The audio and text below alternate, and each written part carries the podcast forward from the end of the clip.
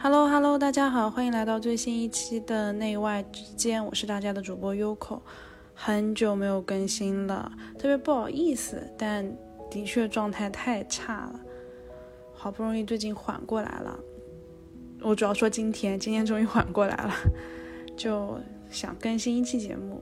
其实这一期的内容昨天录过一遍，然后我觉得一般，我今天想再换个视角说一下。今天我们来聊什么呢？我们来聊一部我这两天看的电视剧，叫做《成瘾剂量》（Dope Sick）。我特别有感触，这是一部最近比较火的美剧，讲的是一个美国的真实的事件，到现在还在发生，就是美国的阿片药物危机、阿片滥用危机。嗯，然后我。自己是一个长期偏头痛的患者，加上我也在美国的那段时间，正好就是美国这个危机的高峰时期，我也很有感触。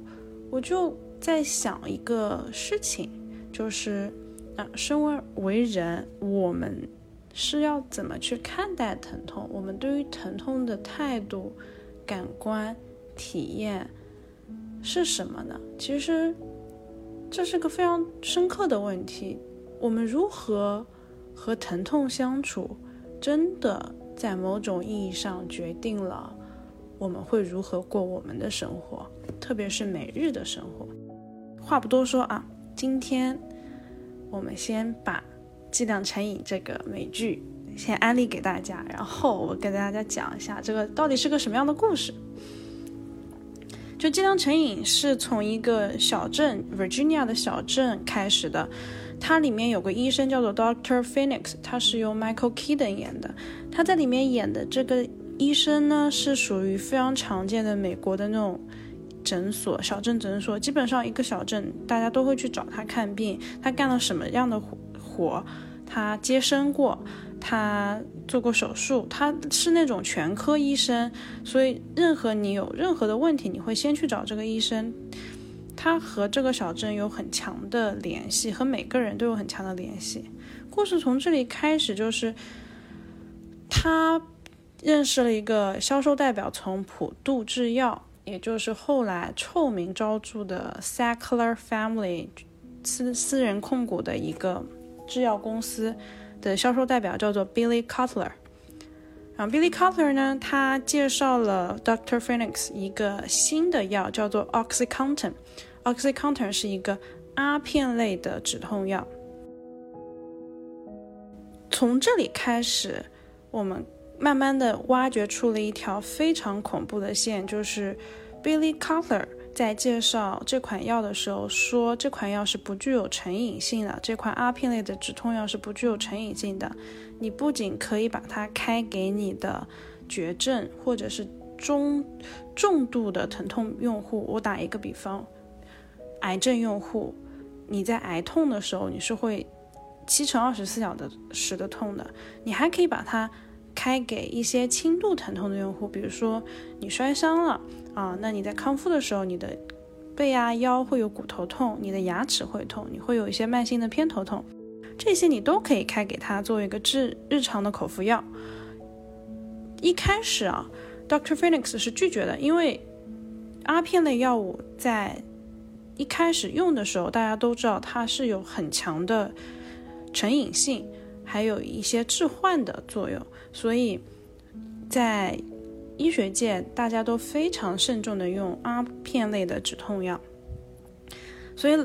嗯，这个时候 Billy Billy Color 呢，他就介绍了说，我们这款药不一样，我们这款药，我们针对的就是这些中小度疼痛、微痛类的患者，让他们的生活也能过得很好。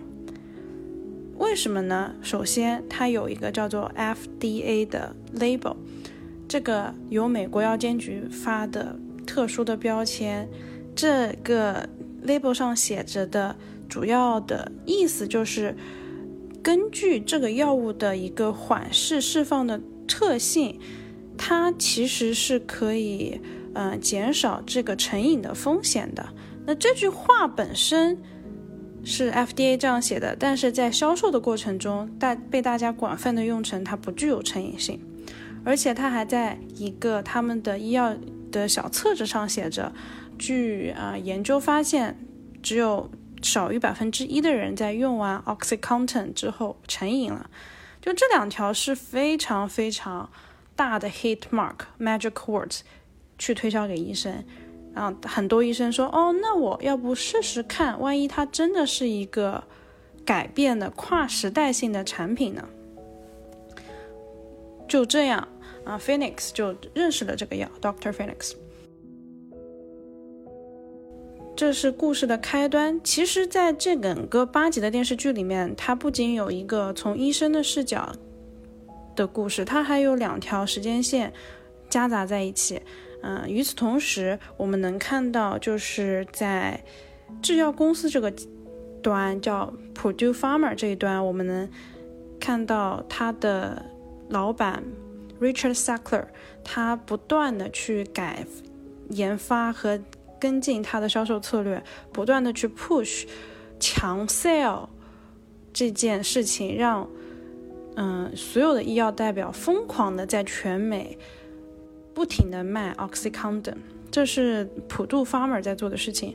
然后与此同时，其实这款药在九八年上市之后，在二零零零年千禧年的初期就已经有人在发现它是有成瘾性的，就有很多的官方的人开始去查这个了。那么还有一条线就是缉毒所 DEA 的人和两个 Virginia 的小的乡村检察官，他们通过。他们的部门和他们的方法开始去查 Big Farmer，就是普渡制药，然后最后通过十几年的努力一网打尽。其实这是三个人物线齐头并进的故事，因为这个故事特别特别长，而且它过程特别复杂。我在这儿就是简要的去概括了普渡制药和 DEA 这条线。我觉得为什么呢？因为我今天主要是想说一个事情，就是我觉得这部片子有个非常重要的点是，它让我们再重新看一下，在过去的二十年里面，我们是怎么样去对待疼痛的。为什么这么说啊？因为，嗯，片里有很多细节都能告诉我们。其实，在过去的二十年里面，医学界，特别是在美国医学界，对于疼痛的态度是改变的。从一开始，嗯，到整个鸦阿片药物的鼎盛时期，其实现在也是鼎盛时期，医学界开始越来越认为，疼痛它是需要专门去对待处理的。嗯，有个特别有意思的细节是，在 OxyContin。去 launch 的开始时刻，他们整个公司做了一个宣传手册，然后也联合了美国的疼痛机构啊等等。呃，by the way，这些疼痛机构背后的秘密赞助商都有 Sackler Family，他们都在一开始会有一个小简介介绍，叫做 Introducing Pain at the Fifth Vital Sign。啊，我跟大家介绍一下 vital sign 是什么意思。它是一个医学用词，叫生命迹象。那什么是 vital sign 呢？你的体温、你的脉搏、你的呼吸、你的血压都是。然后他现在想把疼痛也作为一个指标去放到这里面，意味着啥？意味着现现在医学界认为我们是需要去量化疼痛的，疼痛这件事情是需要被认真看的。它是一个跟生命指标，像体温也好、脉搏也好、呼吸啊一样重要的指标。然后他们做了一个小的卡片，就是你要如何量化你的疼痛，从一到十，你现在是几级的疼痛？大家如果不熟悉的话，你可以去听到很多人说，哎，生育是几级疼痛，然后被一个钉子钉是几级疼痛，这些都是从。这里开始的，因为在这之前，其实疼痛是一个很难被量化、很难被用语言描述的词。每个人疼痛的体验都不一样。我觉得这是个特别特别特别有意思的一个大的社会性的转变吧。我们人类开始从发现，哎，有药物和有植物类药的人工合成药可以去止痛，到我们需要去专门建立一个学科、一个单位去特别的对待疼痛这件事情，我们大概经历了一个世纪左右。然后到了现在，我们又从疼痛，我们去对待疼痛，一下子跨到了我们滥用止痛药，变成了一个瘾君子，它也变得特别快。这种模糊的分界线真的是非常意想不到。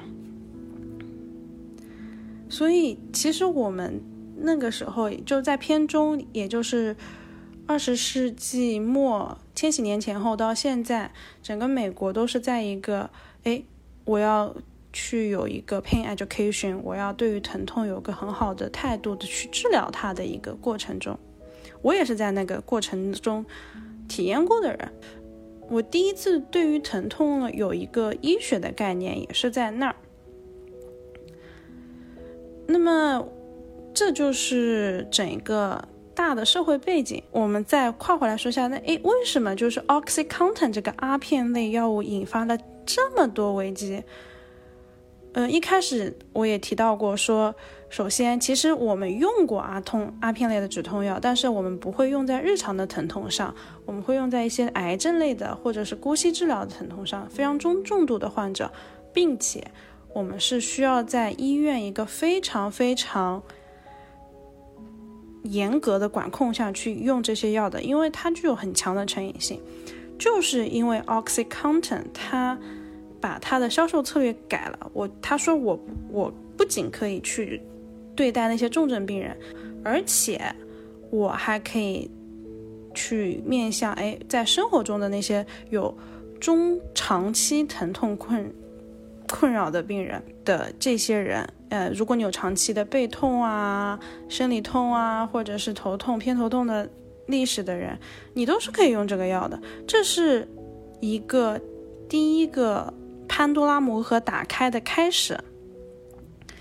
然后又因为阿片类药物，它不仅仅会作用于中枢神经去止痛，它还会置换，让你有愉悦性。那么在这个过程中，你会产生一些，嗯，更好的所谓更美妙的幻觉体验。那你对于这个药物的心理依赖是更强的。在长期服用之后，这个药它是会改变你的中枢神经的大脑机构的机制的。这两个加起来，就变成一个非常可怕的潘多拉魔盒了。在一开始的时候。嗯，我们能看到片中也是，就是整个集团它只会销售十毫克、二十毫克的药物，因为它要严严格的管控剂量。这随着事件的进行，这个集团不断的遇到一些危机，不管是被报道说这个药效不够十二个小时也好，还是诶患者开始出现成瘾反应之后。最后的 Sackler Family，他总是想出了一些非常绝的 idea，去把危机变成了转机。然后最后的结果是，每次出现这些危机，他们都会跟他们的医药代表说：“你要做的解决方案就是告诉你的医生，你可以去 double 你的剂量，你可以去翻倍你的剂量。这样的话，你的患者所有的。”问题所有的症状疼痛都会被消失，以至于到了最后，有些人在一开始拿到这样的阿片类药物，很有可能就是四十毫克起起拿，最严重的时候会有一个一百六十毫克的阿片类药物的剂量包装出现，这是非常非常可怕的，呃，极易上瘾的剂量。但是我们在一个前提是。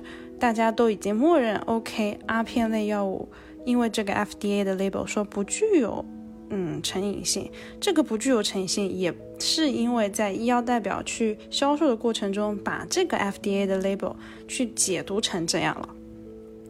在种种的机缘的参合之下，我们慢慢的发展到了一个什么阶段呢？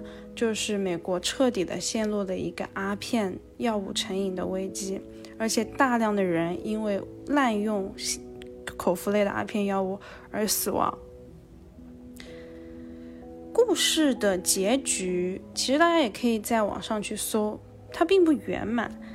嗯，很多人会觉得，哎，那是不是就是两个检察官一路从最小的一个丁点开始，不断不断撬动了那个集团的势力量？其实不是的，到最后，Sackler family 全身而退了。他把他的三个高管，不是家族里面的，而是非家族的三个高管，嗯，拉出来去做了认罪协议，赔了四十五亿美元的赔偿金。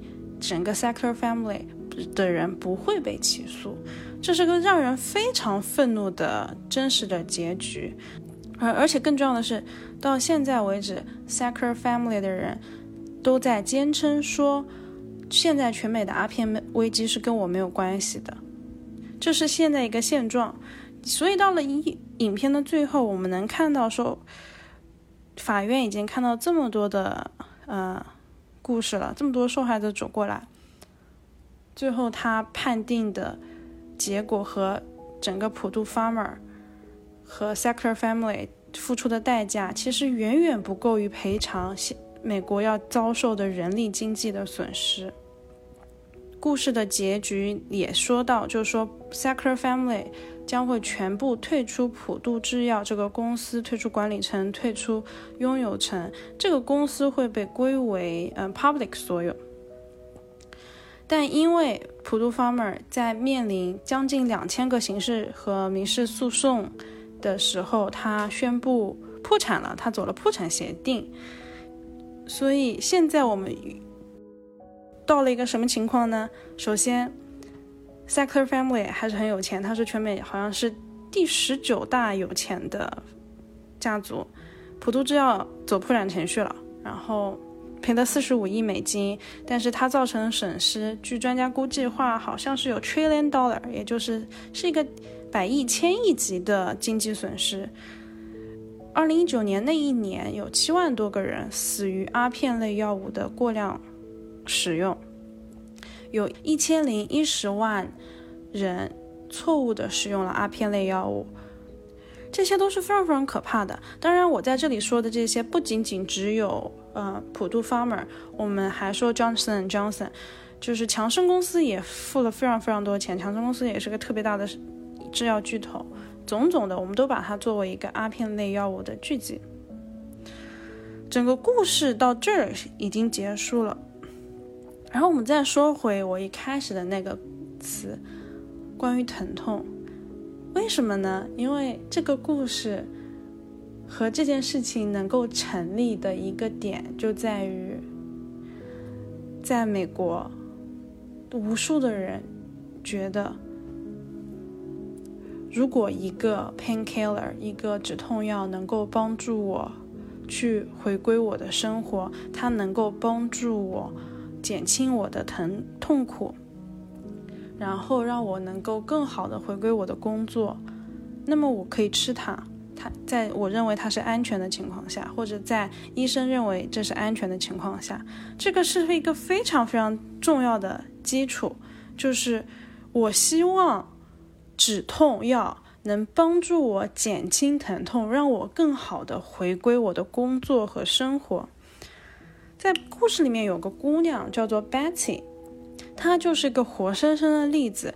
是她的起始点是因为她在工作的时候受伤了，开始吃了 Oxycontin，一步一步从吃药的患者慢慢变成成瘾者，到最后家破人亡，最后自己死于海洛因吸食过量。这是个什么样的故事？我觉得太真实了。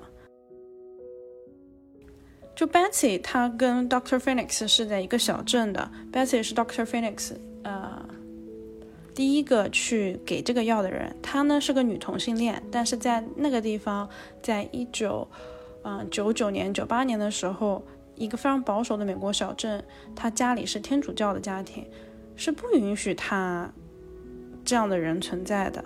但是他又非常努力的在矿工工作，他是 coal mining 的。他为了存一笔钱，去和他的女朋友离开这个小镇，所以他工作的非常非常的努力，这是一个很重要的前提。因为一个工作意外，他的后背开始疼痛了。一开始他是不置之不理的，后来实在疼的没有办法了，他才，呃，跟他的医生 Doctor Phoenix 说说啊，我现在很痛，怎么办呢？我现在背很痛。Doctor Phoenix 就跟他说说，你现在需要休息，你这个背痛你是不能工作的。然后 Betty 就说，我不能休息，我是个女同性恋，我不能在这里生活下去了，我要赚一笔钱。矿工能给我钱，我真的很喜欢我的工作，我想回去工作。在这样的前提下，Dr. Phoenix 觉得我要帮助这个姑娘，所以他给她了十毫克的 Oxycontin 这样一个剂量。这个故事很有意思的一点就在于，在一开始的时候，这个剂量很安全的时候，它的确是有效果的，甚至效果远好于其他的慢性止痛药。为什么呢？因为阿片类的药物基本上就是降维打击所有的 ibuprofen 和 adeno 仅仅十毫克，Betty 就 feel never good about herself。她甚至能开始面对自己了。她以前是个非常非常沉默的、害怕的深柜，她后来就勇敢的在她的父母面前说：“我出柜了，其实我是个 gay。”你们这样子，那我要走了。他跟他父母有个非常尖锐的冲突和争端，这是故事的开始。你可以看到，其实止痛药的存在，Oxycontin 在十毫克、二十毫克的时候，很切实的帮助了 Bessie，让他更好的工作了，更好的去面对了生活。但是随着事情的发展，因为它的确是有致瘾效果，在不断的用这个过程中，Betty 她产生了非常好的愉悦感。她在不断的用的时候，她发现她开始成瘾了。而这样的心理性的和生理性的成瘾，又夹杂回了她在一个非常保守的基督教家庭，她受到了非常大的压力。两个生活上的不如意和生理上的不如意，让他彻底的 crush 了。他和他的家里人几乎是决裂了。他爸爸妈妈已经崩溃了。然后到故事的中期，他爸爸妈妈其实是甚至叫回了，嗯，他已经分手了的女朋友，一起在他们家等 Betsy，说我们。来到一个戒酒互助小组，我们来帮助你去 overcome 你的成瘾问题。但这个时候，Betsy 是拒绝的，他已经活在了一个被药物彻底控制的世界里了。他已经开始利用他的背痛，不断的去找不同的医生去骗 Oxycontin，去拿到这个剂量，然后再自己大量的吸食它。你已经能看到，这是一个非常标准的瘾君子的模型了。所有人都在痛苦，Betsy 也在痛苦，他的家人也在痛苦。他妈妈甚至非常后悔的说：“我不应该在一开始的时候对你去表达你的个人、你的身份认同的时候，我视而不见的。我觉得这是一切痛苦的开端。”然后到故事的后期，Betsy 太无助了，他已经到了一个没有钱也没有 Oxycontin。的阶段，他决定开始吸食海洛因，因为到了两千年之后，大概两千零八年左右，其实奥施康定它的价格已经远高于便宜的海洛因了。所以，如果你成为了一个瘾君子，你会开始吸食它，而不是口服的话，你可能会走到一个我开始吸食海海洛因的阶段。也就是 Betsy 到了他人生的最后一步，就是他开始吸食海洛因了。这是一个非常悲剧性的故事。最后，Betsy 在他决定去做戒断治疗的前一晚，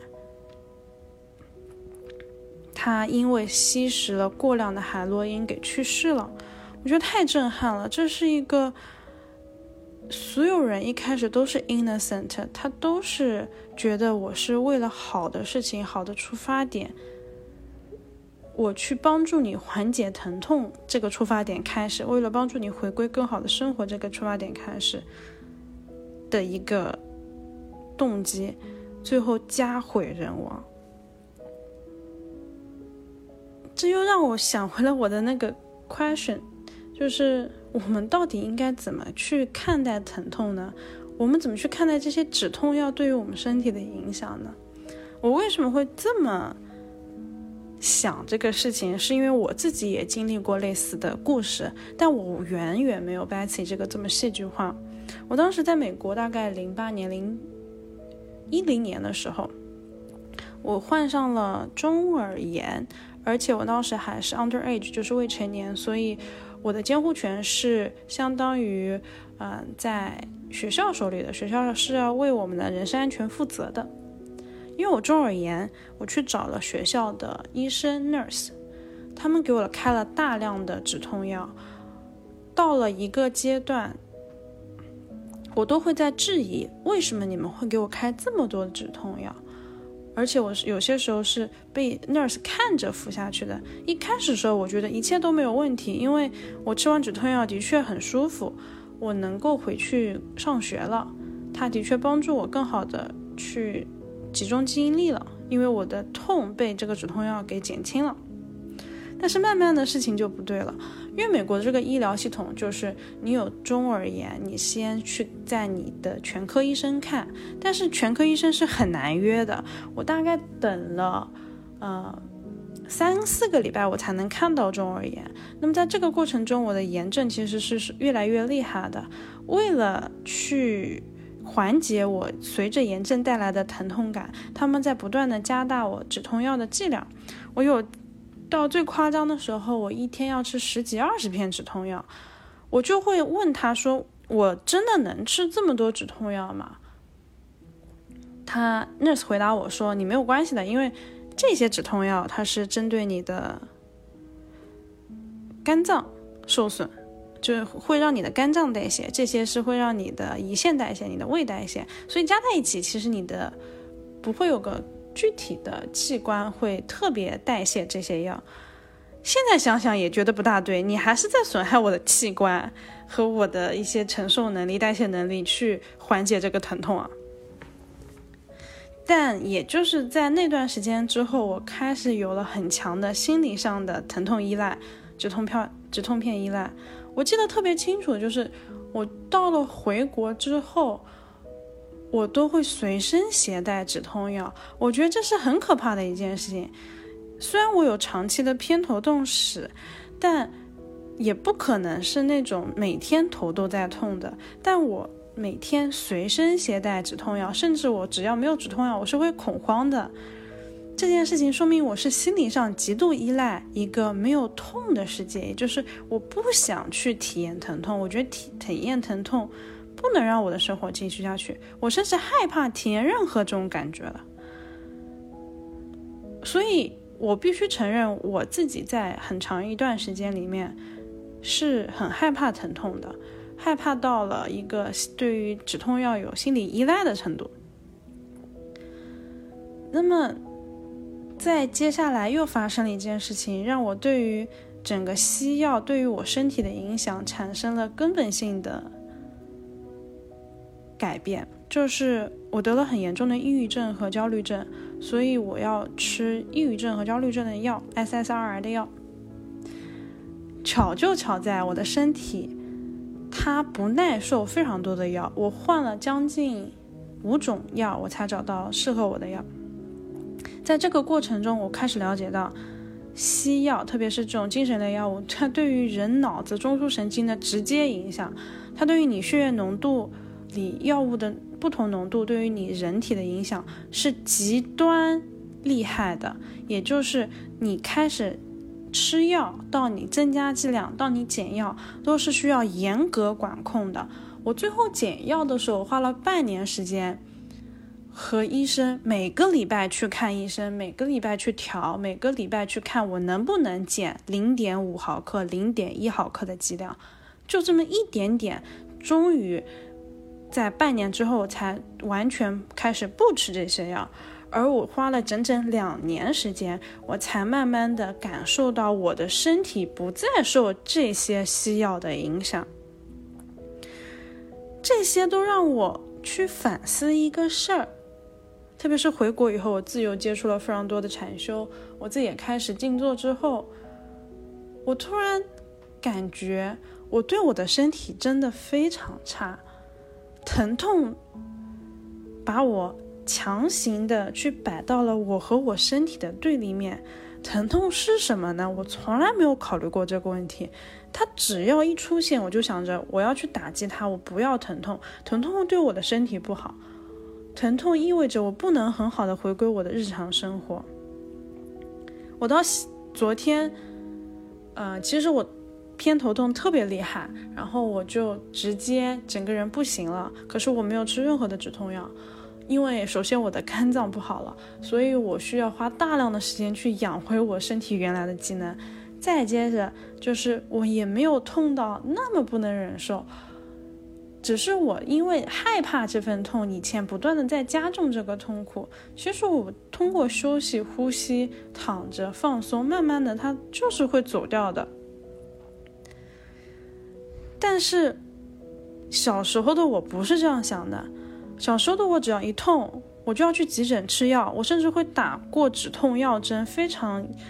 高效的镇静剂极强的止痛药针，我都是打过的。我经过了整一个 cycle，我又看回《Dope Sick》这部电影，我其实是情绪非常非常复杂。一方面，我很能共情那些一开始的受害者，他们只是想要不痛而已；但又一方面，我们不断的在反思。我们对于疼痛的感情到底是什么呢？我们是不是应该每个人都去想想，当疼痛真的来的时候，他把我们放在了什么样的位置？是我们和生活的对立面吗？我们应该过无痛的生活吗？我不知道，我是真的不知道。我只知道。生而为人，我们一定会痛的。这件事情很奇怪，大家会觉得这是不是一句 cliche，是不是一句废话？不是。如果你在疼痛的时候，你要想，你是一个人，你一定会痛的。你作为一个生命，疼痛是你拥有这份生命最直接的体验，它很难被用语言描述。它在不断被量化的过程中，让大家忘记掉了它最一开始的那一件事情。当你生下来的那一刻，你注定会疼痛。可是疼痛真的只是疼痛，feeling pain 和 feeling suffer 是不一样的。我们在成长的过程中，不断的加注于疼痛完全不一样的含义。和心理上的依赖和意义，所以疼痛就不仅仅是疼痛，疼痛成了忍受疼痛、遭受疼痛 （suffering）。你在 suffering，你在受苦受难，是吗？不是的。你生下来的那一刻，你作为一个生命，你流血，你怎么样，你都会痛。但它仅仅只是痛而已，而你怎么去处理它，你怎么去看待它，怎么去感受它？才决定了你会成为一个怎么样的人。然后我在这里想给大家分享啊，《剂量成瘾》最后一段话，然后它特别特别的打动我。这段对话是在节目的最后一集的最后一段，Doctor Phoenix 他自己经历了给人开药有负罪感，然后发现大家都在成瘾了。他自己也成瘾了。他因为 oxycontin 的成瘾，啊，在执业的过程中出现了失误，然后被吊销了执照，被强制的送去了戒断的机构，到自己慢慢的开始走出来，又重新拿回了自己的医疗执照。他最后组了一个 support group 去帮助那些药物成瘾的患者去走出他们的困境。这段对话是他在这个小组里面说的。也是我认为每个人都非常可以去看的。嗯，他说：“你知道吗？这些小组谈话最重要的就是有机会和人交流。毒瘾对人的影响，则是和与人交流完全相反，对吧？毒瘾让人和人分离，它摧毁友谊，摧毁婚姻，摧毁家庭，摧毁一整个社区。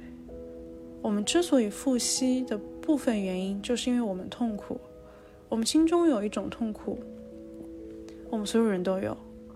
我们真的不想再承受那种痛苦了。之后我们染上了毒瘾，痛苦对我们说：“嗨，我们还是什么都感觉不到的好。”所以我们让自己麻木，然后我们的灵魂也麻木了。现在我们遇到了真正的问题，你知道的。痛苦就是痛苦，不好也不坏，只是作为人类活着必须与之共存的部分。有时候它也带来好处，有时候如果我们足够勇敢，如果我们愿意更深入内心，找到方法能够克服痛苦，我们就能发现更好的自己。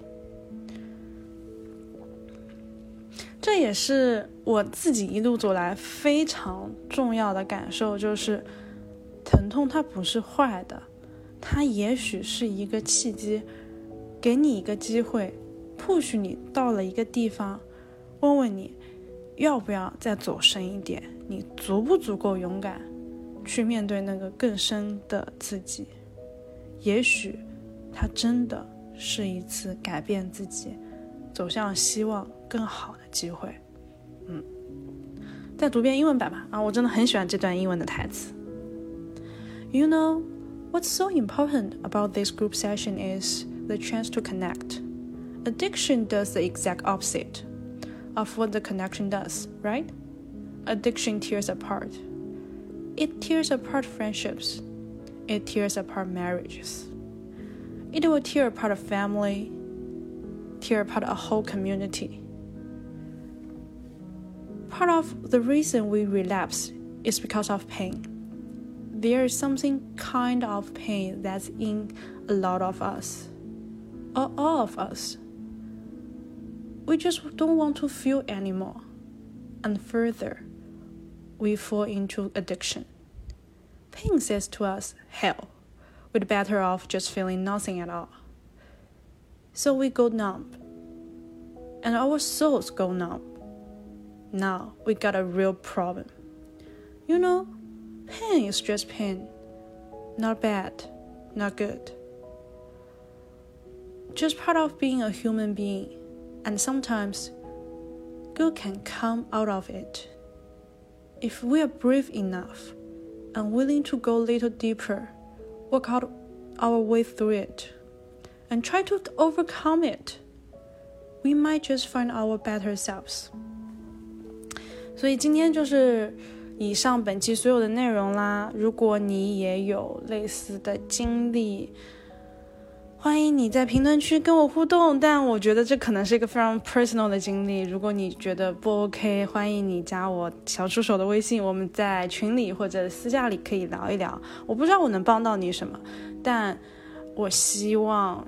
也许你可以换一个新的视角看待你现在在遭受的痛苦。嗯，还有一个非常重要的点就是，我这是一期影评和我个人的故事，它完全不代表任何医疗的意见。嗯，就这样啦。然后你可以在小宇宙、喜马拉雅各个平台去找到我。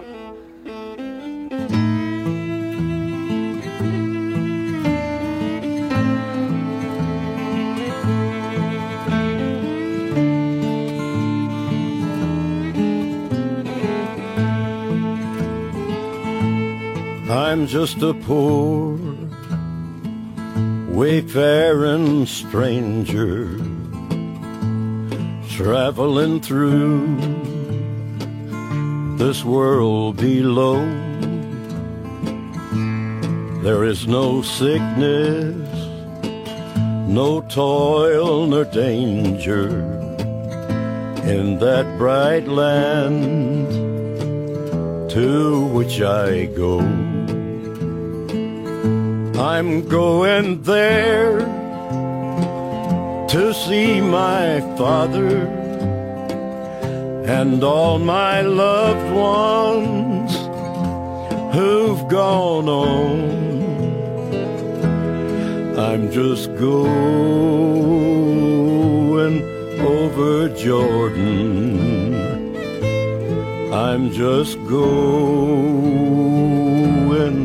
over home.